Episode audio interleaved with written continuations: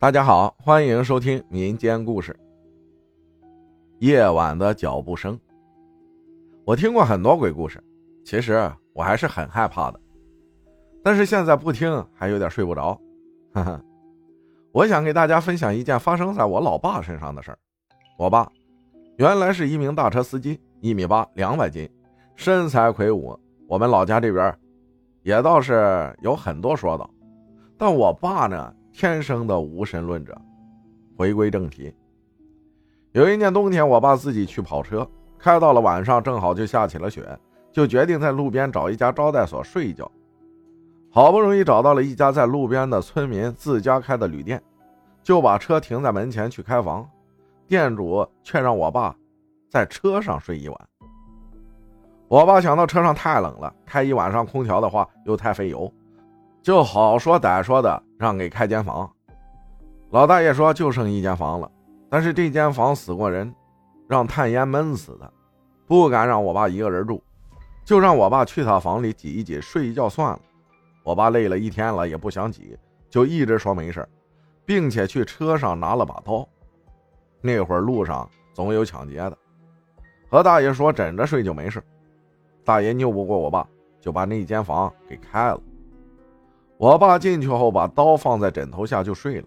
可就在快睡着时，就听见耳边有几个女人嘿嘿的笑着，叽叽喳喳的说着话。我爸拉亮灯起来巡视了一圈，什么也没有。等了等，也什么都没有，就想开着灯睡吧。可就在我爸快进入梦乡的时候，诡异的声音又来了。我爸有些生气，就破口大骂。骂完想了想，就下地掏了一些炉灰。在门外撒了一条线，想着脏东西进不来了，就躺下等了一会儿，实在扛不住了，就放下防卫，睡了下去。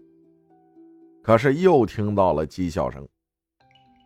我爸这回是真生气了，坐了起来，拿起了刀，下地抓了把炉灰，在门里也画了一条线，就在房间里边扬炉灰边挥刀乱砍，嘴里还振振有词。就这么折腾了一番。可把我爹累坏了，这回家倒头就睡了，还真一点动静也没有了，一觉睡到了大天亮。还有一件事是我上初中时发生的，记不清是初几的一个暑假，因为从小是在奶奶身边长大的，所以每年寒暑假都会去奶奶家，直到开学才回去上学。因为奶奶家在农村，那个时候啊，村子里还都是土道，夏季爱下雨。所以在院子的地上啊，都铺满了小石子儿，这样下雨就会渗下去，不会弄脏了鞋。有一天半夜，从来不起夜的我被热醒了，想去上个厕所，因为起床动静太大了，吵醒了奶奶。奶奶问我要干嘛去，我说要去上厕所。奶奶说外面太黑了，你就在门口附近上吧，不用去茅房了。我上初中的时候啊。奶奶住的村子还很落后，没有路灯，因为住在靠山的地方，连信号都很弱，所以外面是伸手不见五指，什么都看不见。夜晚的农村一片寂静，偶尔传来几声蛐蛐叫。我刚脱完裤子准备小便，就听见远处传来有东西在沙地上走路的声音。因为十分安静，所以那脚步声格外的明显。起初我以为是奶奶家养的鸡鸭鹅走路的声音，不过转念一想，每天傍晚奶奶都会把鸡鸭鹅圈起来，再用木板挡上，防止它们跑出来，不会是鸡鸭鹅。况且这脚步声沉稳有力，不像是家禽的体重能发出来的。那个脚步声离我越来越近，因为我什么都看不见，我只能听那个脚步声，好像明确的有目标似的向我走来。逐渐快要贴到我的脸上，我从小到大呀，第一次体会到阴冷的感觉，我浑身打颤，汗毛霎时竖立起来，只剩意识告诉我赶紧跑，我连裤子都没来得及提，赶紧开门往炕上跑去，连门都没关，我用了我最快的速度钻进了被窝，蒙上了头，因为是夏天，刚蒙上头不一会儿啊，就汗如雨下。